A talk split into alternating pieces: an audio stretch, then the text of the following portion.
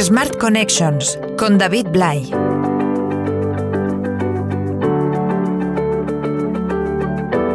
Value y growth, dos conceptos que, como siempre en España, suenan en inglés, pero que en realidad tienen una terminología que se está aplicando ya a las empresas nacionales, pero que sobre todo y por encima de todo nos ayuda a entender cómo es y cómo será la innovación en unos tiempos en los que dicen que volvemos hacia una crisis económica o una recesión, pero donde hay personas y hay movimientos que están consiguiendo que las empresas, que las pymes, que las compañías sean capaces, si no de crecer al mismo ritmo que se esperaba, si al menos de no decrecer para que el impacto en la economía sea un poco menor.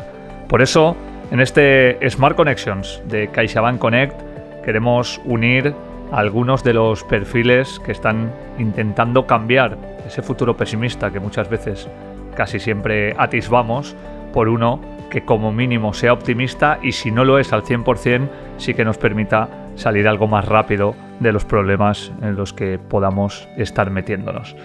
Bienvenidos y bienvenidas un mes más a este podcast en el que el optimismo y en el que la innovación siempre tienen cabida para intentar cambiar absolutamente la percepción que tenemos del mundo que viene. Benjamín Lorente, Valencia, fundador de Value Management Consulting, máster en Business Administration, Management y Design Thinking en IS y ESADE. Luis Díaz del Dedo, Madrid, fundador y CEO de Product Hackers, grado en Ingeniería Informática Superior y máster en Gestión Integral de Tecnologías de la Información por la Universidad Europea. Para muchas de las personas que escuchan este podcast o que se incorporan al mercado de trabajo, seguramente la palabra crisis les remita, dependiendo de si son generación X, millennials o centennials, o a 2007 o al COVID. Pero es cierto que quienes vivimos hace 15 años esa crisis global que comenzó con la caída de Lehman Brothers, nos encontramos con unos gobiernos, con unas políticas y con una concepción económica un poco diferente, basada sobre todo en los recortes y en la austeridad, y también nos encontramos con que siendo una sociedad digital, todavía no lo éramos tanto, ni teníamos los procesos ni la capacidad de generar una productividad como tenemos apenas década y media después. Dicen que nos encaminamos a una recesión, pero es cierto que estamos en un momento en el que los patrones de consumo y hasta de fabricación han cambiado tanto que seguramente haya muchas cosas que se puedan hacer de manera muy diferente y que generen soluciones no solo distintas a aquellas que vivimos hace 15 años, sino también a las que nos podemos encontrar prácticamente a día de hoy en empresas que eran de una manera en aquel momento y que son de otra manera en este momento. Por eso hoy hemos querido hablar de esperanza, ya que todo el mundo va a hablar de crisis económica, nosotros vamos a intentar explicar por qué pensamos que hay una posibilidad real de que esto vaya a mejor o por lo menos cómo hay gente que puede ayudar a esas compañías a que esto vaya a mejor. Benjamín Lorente es fundador de Value Management Consulting y es una persona que se dedica básicamente a meterse dentro de las empresas, ayudarles a generar innovación y, además de todo eso, tener la capacidad de reducir sus costes. Reducir costes en un contexto económico complicado significa que puedes mantener el margen de beneficio o por lo menos no perderlo y sobre todo no generar despidos. Y Luis Díaz del Dedo es el responsable y fundador de la agencia número uno de Growth en España, que seguramente es una palabra que ya hayáis escuchado, pero que todavía no hayáis definido y que tiene que ver, y por eso inició Product Hackers, con ayudar a mejorar las ventas a cualquier tipo de compañía en su canal digital. Con lo cual, estos dos escenarios nos permiten también hablar de dos nuevas profesiones que seguramente van a ser muy necesarias a partir de ya. Benjamín Luis, ¿cómo estáis? Muy buenas. Buenos días. Muy buenos días. Mm, yo os diría que más allá de la diferencia generacional que tenemos los tres, no vamos a decir en qué orden está la pirámide, hay algunas cosas que a mí me gustaría tocar. Y la primera es el optimismo. Empiezo por Benjamín, por toda la trayectoria en modelos de innovación y en ahorro de costes que lleva desde hace muchos años y porque también ha pasado por esas crisis que decíamos al principio. Me gustaría preguntarte, Benjamín, primero, ¿qué te están pidiendo las empresas que te contratan, que son muchas ya este año? Y luego, si piensas que esta crisis tiene una salida mejor a través de procesos de innovación que la que se pudo tener hace algunos años. Pues casi que voy a empezar por la segunda. Eh, soy un optimista en el sentido de que salir de estas crisis y de muchas otras y de las que puedan venir siempre es a través de la innovación. No hay otro camino. Al final, la innovación es permanencia. Si quiero seguir en el mercado actual o en el mercado futuro, con condiciones cambiantes, tendré que innovar. ¿Qué me están pidiendo las empresas? Lo normal es pedir optimización de costes, porque claro, la que, la que está cayendo hoy en día no es eh, una situación muy normal. Entonces, si ya era un clásico necesitar optimizar los costes de los productos, hoy es casi una necesidad.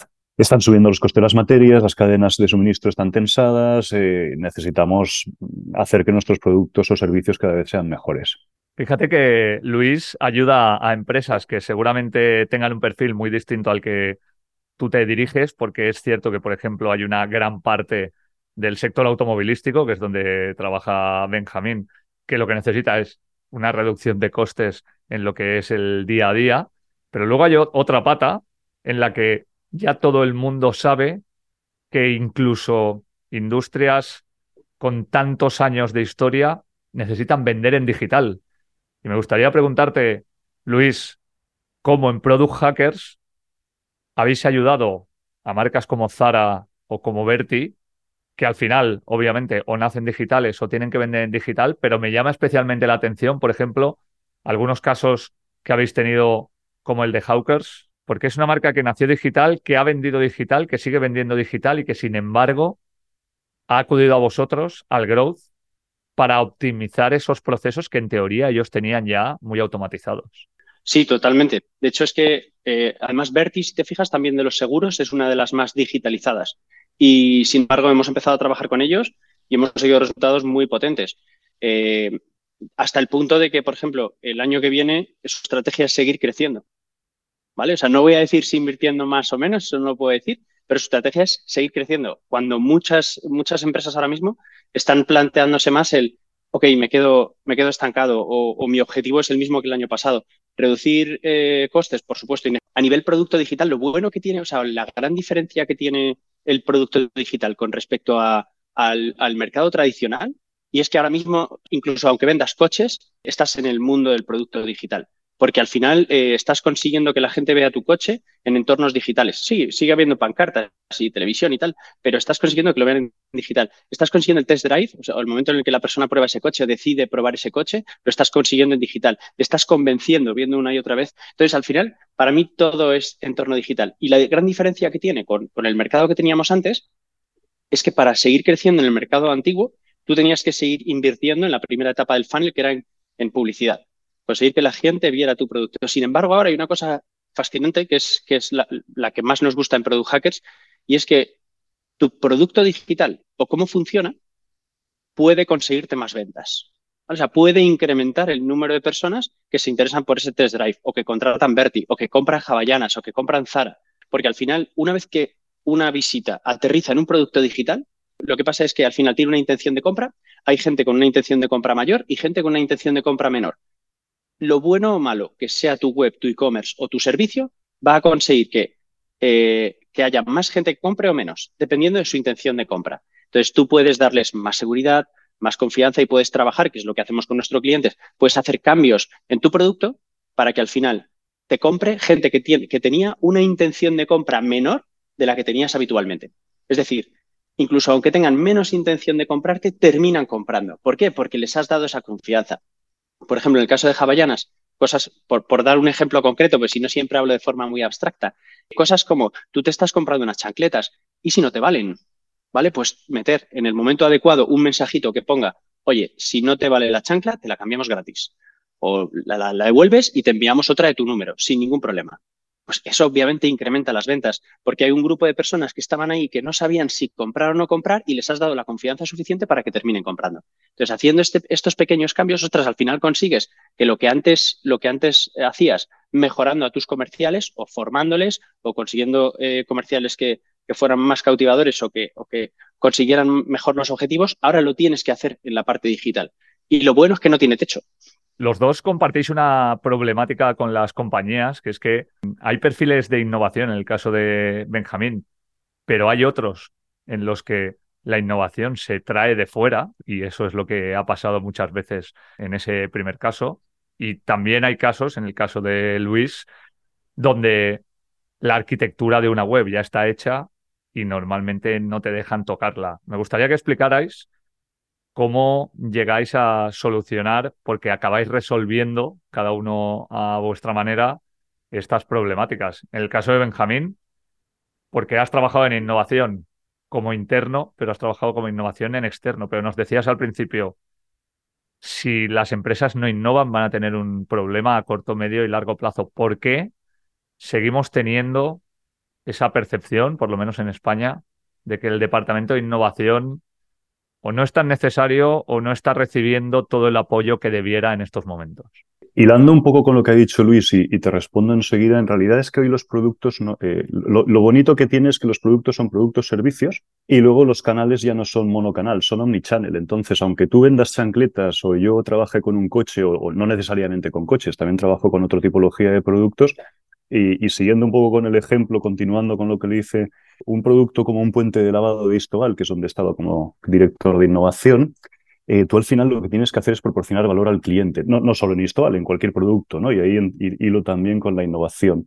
¿Qué es proporcionar valor al cliente? Bueno, pues a lo mejor es tan sencillo como eliminar puntos de fricción. Eh, una de las cosas que hicimos es crear una app que tú como usuario con tu coche entras en el túnel de lavado y con un sencillo movimiento del dedo sin bajar del coche lavas tu coche. ¿Eso qué es? Es producto, es eh, producto digital, es mejora del servicio, es un entrelace, es un, entrecruce de, de, mundos.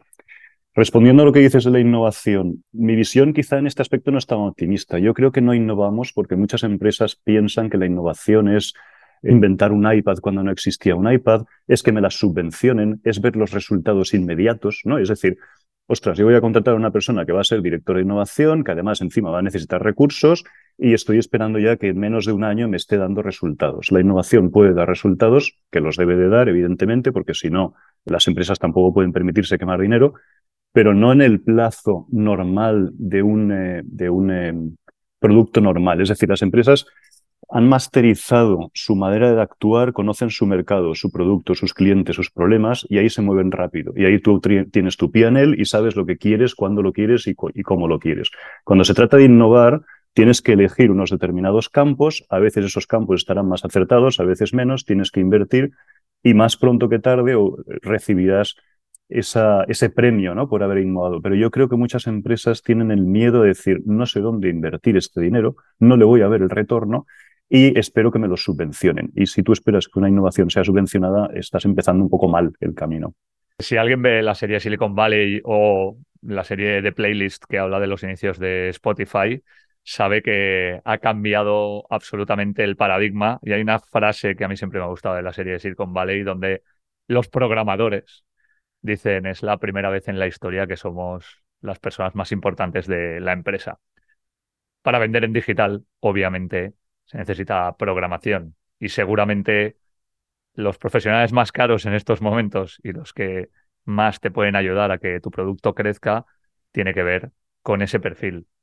Por lo tanto, cuando alguien llega externamente a tocar lo que han hecho, se sacan las garras del obezno, por irnos a un símil que todo el mundo pueda entender a través de Marvel. Y ahí Product Hackers ha conseguido resolver esa problemática. Me gustaría que explicaras, Luis, cómo una de las grandes preocupaciones de las empresas, que es que toque su arquitectura digital para intentar innovar, ha cambiado absolutamente con la metodología que vosotros estáis usando. Nosotros, mira, eh, mi socio fundador y yo llegamos a mi nube hace muchos años, bueno, hace muchos años, 2015-2016, Y entonces nos encontramos que éramos el departamento de growth, o sea, teníamos que ayudar a que la empresa creciera mediante experimentación en el producto digital. Y los programadores nos dijeron que no podíamos tocar absolutamente nada.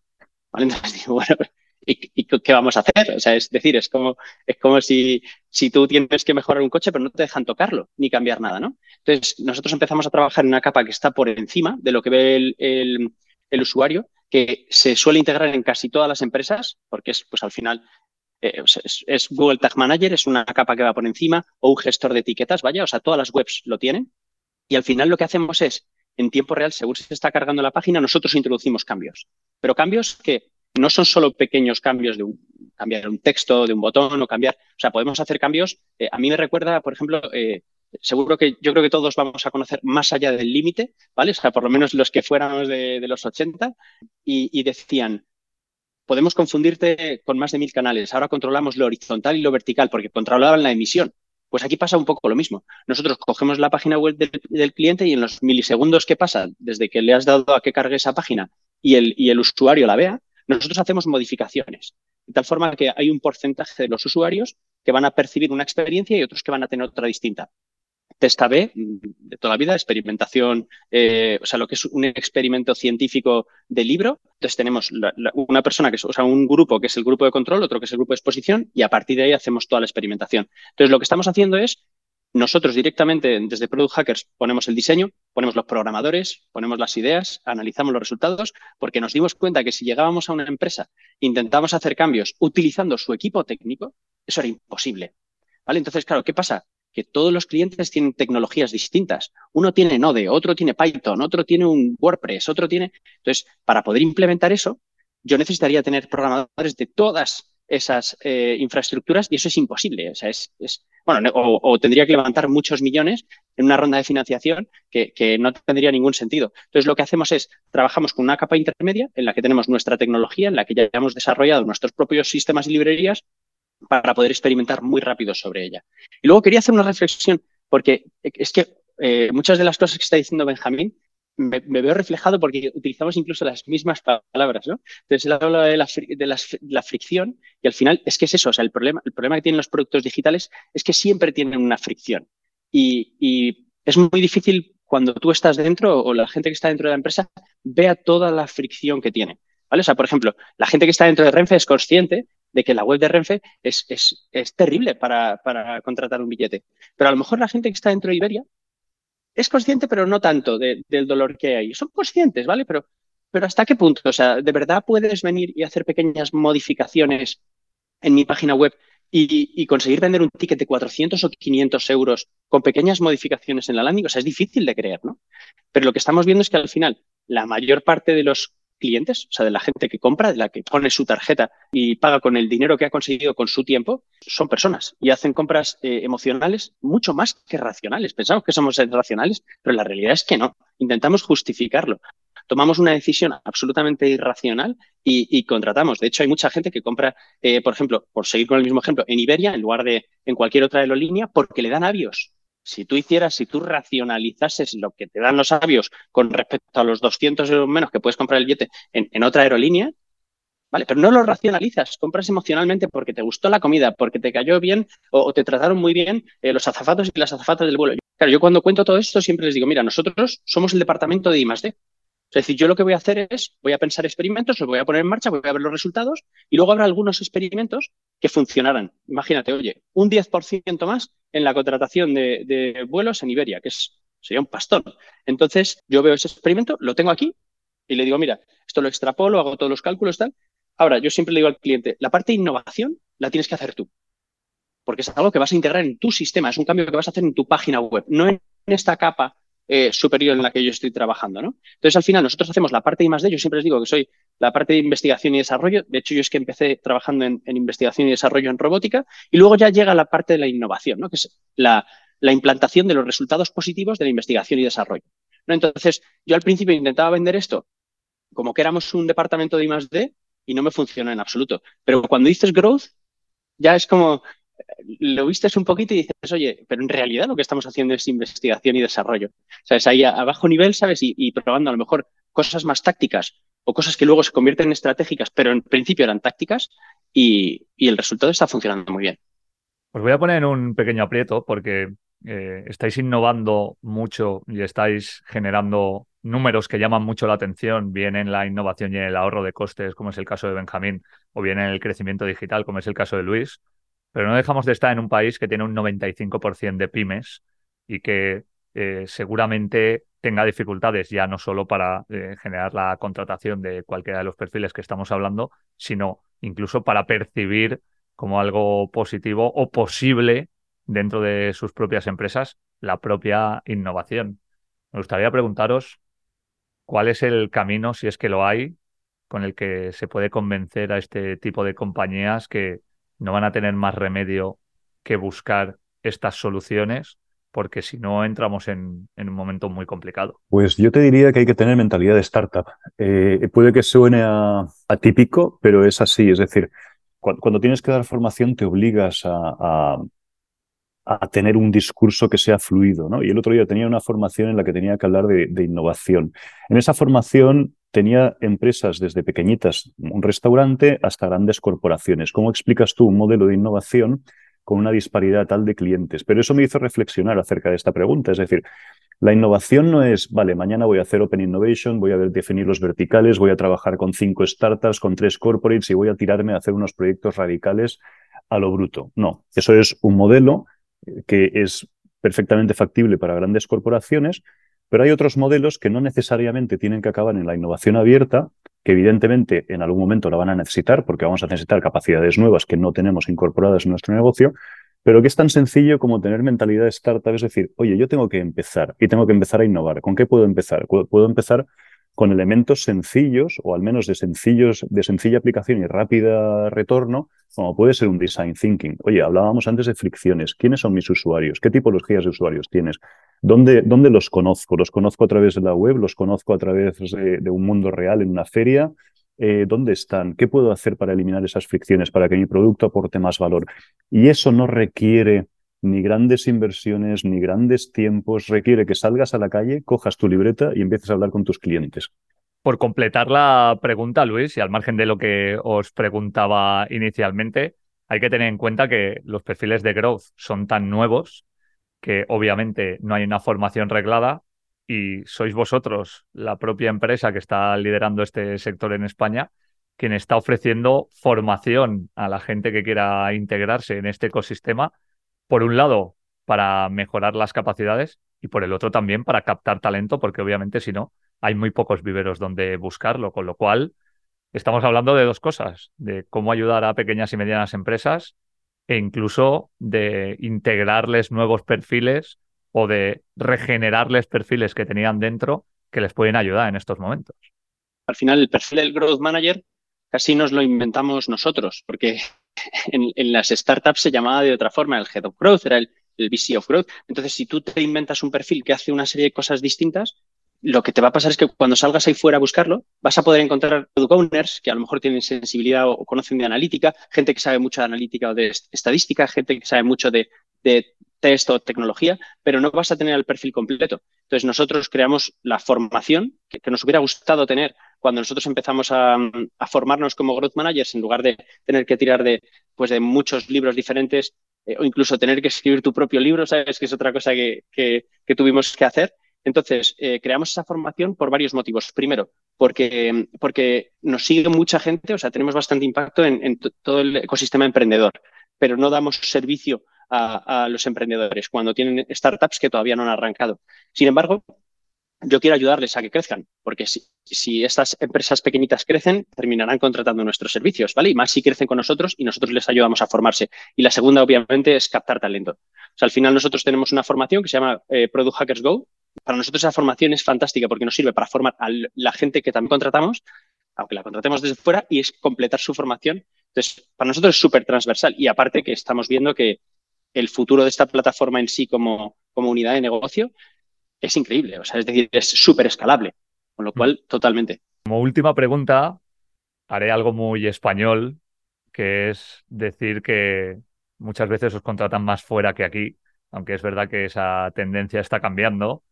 Y, por ejemplo, sin dar nombres, porque sé que en el sector del automóvil hay una confidencialidad grande, nos puede explicar Benjamín cuántos días al año trabaja fuera de España y cuántos días al año trabaja en España. Y nos puede explicar Luis de qué país procedió su primer cliente antes de que en su propio país confiaran en él. Así que vamos a ver eh, por dónde transitamos habitualmente y a lo mejor también por qué no se transita desde el inicio aquí. Benjamín. Eh, aunque la pregunta no me la has hecho a mí, mi primer cliente fue español y tengo clientes españoles, pero es cierto que en automoción me paso más tiempo trabajando eh, o bien en Alemania físicamente, ahora que se ha pasado la pandemia, o bien en online, porque he convertido todos los workshops online con, con un par de clientes, pues con equipos muy extraños, ¿no? Pues eh, ayer mismo estaba con Estados Unidos, México, Rumanía, Alemania y tengo otros más extraños todavía con, con Japón, China, Rumanía, Alemania, Tailandia, equipos equipos globales, multidisciplinares, multiculturales que son muy interesantes, muy interesantes por la manera que cada persona tenemos de ver las cosas. Luis, ¿dónde empezó Product Hackers como primer cliente? Pues el primer cliente grande de Growth eh, vino de Chile y vino de un mail que, o sea, habían visto un vídeo mío en YouTube eh, que, que, di en pues, una charla de estas que daba de vez en cuando, vieron ese vídeo y me escribieron eh, un mail que decía literalmente, hola, queremos growth. A partir de ahí yo empecé a tirar del hilo, a hablar con ellos, ni siquiera sabía quiénes eran ni, ni nada. Y, y, al final era una telco bastante potente en Chile. Y fue un poco lo que nos permitió arrancar esto, porque la realidad es que llevábamos casi dos años trabajando con Product Hackers trabajando para un único cliente eh, y, pese a que habíamos intentado arrancar eh, el servicio de growth, era muy complejo porque necesitábamos diseñadores, programadores, growth managers. Entonces, este cliente nos permitió empezar a montarlo y decir, oye, esto si lo empezamos a paquetizar, darle forma y crear metodología, puede tener mucho sentido. Y vino de Chile. Hemos querido darle una patina de optimismo a lo que viene, porque independientemente de que podamos evitar o no la recesión, podemos sacar tres conclusiones muy claras de aquí. La primera, que innovando se puede salir más rápido de una crisis. La segunda, que hay gente que está ayudando a las empresas a cambiar sus paradigmas. Y la tercera, que hay nuevos trabajos.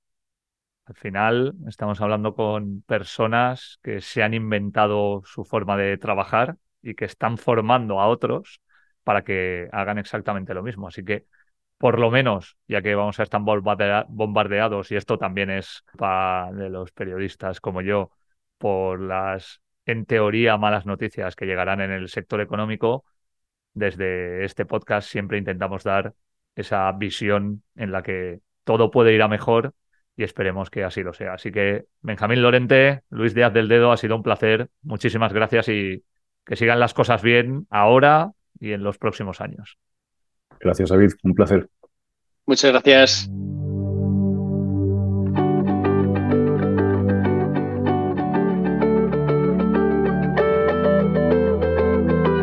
Cada vez que parece que llegan malos tiempos, hay personas que se empeñan en contarnos, primero, que no a todo el mundo le va a ir mal, segundo, que podemos conseguir recuperarnos en un tiempo más rápido del que podíamos esperar, y tercero y por encima de todo, que en los momentos de cambio extremo podemos encontrar nuevas soluciones que antes no existían y que posiblemente mejoren la sociedad en la que vamos a vivir en el futuro. De esto va este Smart Connections de CaixaBank Connect, con el que cada mes intentamos traeros a toda aquella gente que es capaz de inspirarnos, independientemente de que estemos más álgidos o más bajos. Gracias una vez más por escucharnos y os esperamos pronto hablando de nuevas cosas para que la tecnología continúe junto a la innovación, ayudándonos en nuestro día a día. Smart Connections, un podcast de CaixaBank Connect.